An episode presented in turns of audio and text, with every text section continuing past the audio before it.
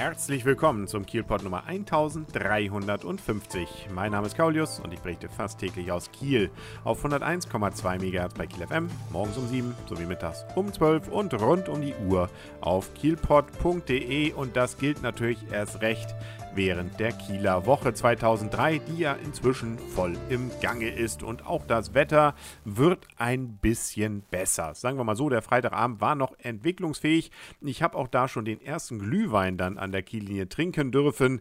Da kommen fast ein wenig weihnachtliche Gefühle in einem hoch, aber das soll ja eigentlich nicht sein. Und wie gesagt, es soll ja besser werden. Und das Programm, das bietet auf jeden Fall eine ganze Menge ja an Möglichkeiten, dort sich dann notfalls auch irgendwie mal drin aufzuwärmen oder irgendwo mal unterzustellen. Da haben wir ja ein bisschen was. Böse Zungen behaupten ja, die Kieler Woche wäre ja irgendwie jedes Jahr gleich. Da gäbe es ja kaum mal was Neues und so gesehen muss man sagen, so richtig viel ganz Neues gibt es auch in diesem Jahr nicht. Aber das muss ja nicht schlecht sein. Man freut sich ja auch sozusagen auch gefühlt und äußerlich altes Bekanntes dann zu erleben. Und dazu gehört auch zum letzten Mal, so heißt es zumindest, dass man dann ab 23 Uhr in die Nacht und durch die die Nacht hinein in der Eggerstedtstraße feiern kann. Dann soll ja wirklich Schluss sein.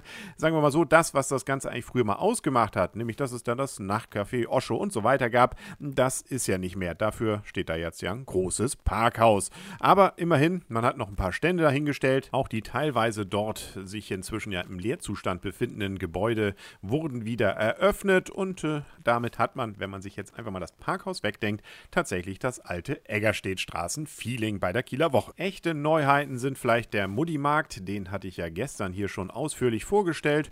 Oder zum Beispiel auch, dass eben jetzt wieder die Zäune weg sind an der Hörn. Man hat da also wieder freien Blick und es kostet eben auch keinen Eintritt mehr. Eben mit der Ausnahme allerdings die Fantastischen Vier, die ja dann nächste Woche noch kommen. Ansonsten ist es eben auch an der Hörn wieder das klassische Kieler Woche-Erlebnis. Gucken, schauen und äh, wenn es einem nicht gefällt, eben weiterziehen. Eine weitere Neuheit, ein bisschen zumindest, ist, dass die kostenlosen Toiletten zugenommen haben.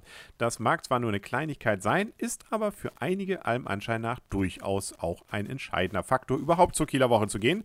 Und so gibt es wirklich eine ganze Menge freie Toiletten, wo man dann zwar was geben kann, kann, aber eben nicht muss. Also wenn man eben muss. Äh, zu erkennen sind diese übrigens an entsprechenden Schildern. Die sind orangefarben bzw. Fahnen und mit blauen Figuren verziert, wo dann immer noch so ein paar nette Sprüche dabei stehen, wie zum Beispiel Getränke-Rücknahmestation. Ähm, und äh, ansonsten stehen die manchmal eben auch ein bisschen weiter hinten Lohnt sich also nochmal zu gucken, bevor man da jetzt einfach mal so frei sich. Äh, ja, kommen wir zum nächsten Thema. Highlight des Freitagabends waren sicherlich die Münchner Freiheit. Da scheint es richtig voll gewesen zu sein, was ich gesehen habe an Fotos und was mir auch von Personen berichtet wurde. Gespielt haben sie ja auf der Rathausbühne und man hat dann wohl doch erschrocken festgestellt, selbst die, die nur zufällig vorbeigekommen sind, wie viele Münchner Freiheitssongs man so kennt.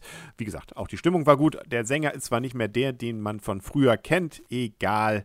Hauptsache, es steht Münchner Freiheit drauf und die Songs klingen noch so wie damals. Wenn wir mal auf das Programm vom Sonntag gucken, dann gibt es da alte Bekannte vom Samstag, zum Beispiel 13.30 Uhr wieder Open Ship, aber schon um 10 Uhr die Schiffsmodellausstellung auf dem und am dem kleinen Kiel. Das finde ich immer wieder klasse zu sehen und äh, ja, wer auf sowas steht, der dürfte das sowieso jedes Jahr mit im Programm haben. Die Seifenkisten gibt es leider dieses Jahr nicht. Der Sponsor ist wohl abgesprungen, aber nun ja, Vielleicht wird es ja nächstes Jahr wieder was. Ist irgendwie doch etwas gewesen, was, wie ich finde, zur Kieler Woche gehörte. Als Blitzsprachkurs gibt es heute übrigens bei der Uni Macht Fit, nämlich an der Kiellinie Süd im Ruderzentrum, den Kurs zum Plattdeutschen. Das Hoftheater bietet heute Prinzessin Isabella. Heute heißt es also am Sonntag. Ocean Jump ist ab 15 Uhr. Kielslängsten Erdbeerkuchen gibt es auch ab 15 Uhr beim Steigenberger. Alles für einen guten Zweck.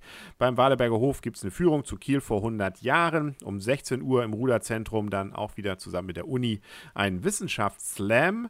Und dann geht es auch langsam schon den Abend. Beim NDR tritt Wilhelm Tellmi auf und das Classic Open Air ist diesmal also schon besonders früh, nämlich auch an diesem Sonntag um 20.30 Uhr auf der Rathausbühne mit Bobby Kimball.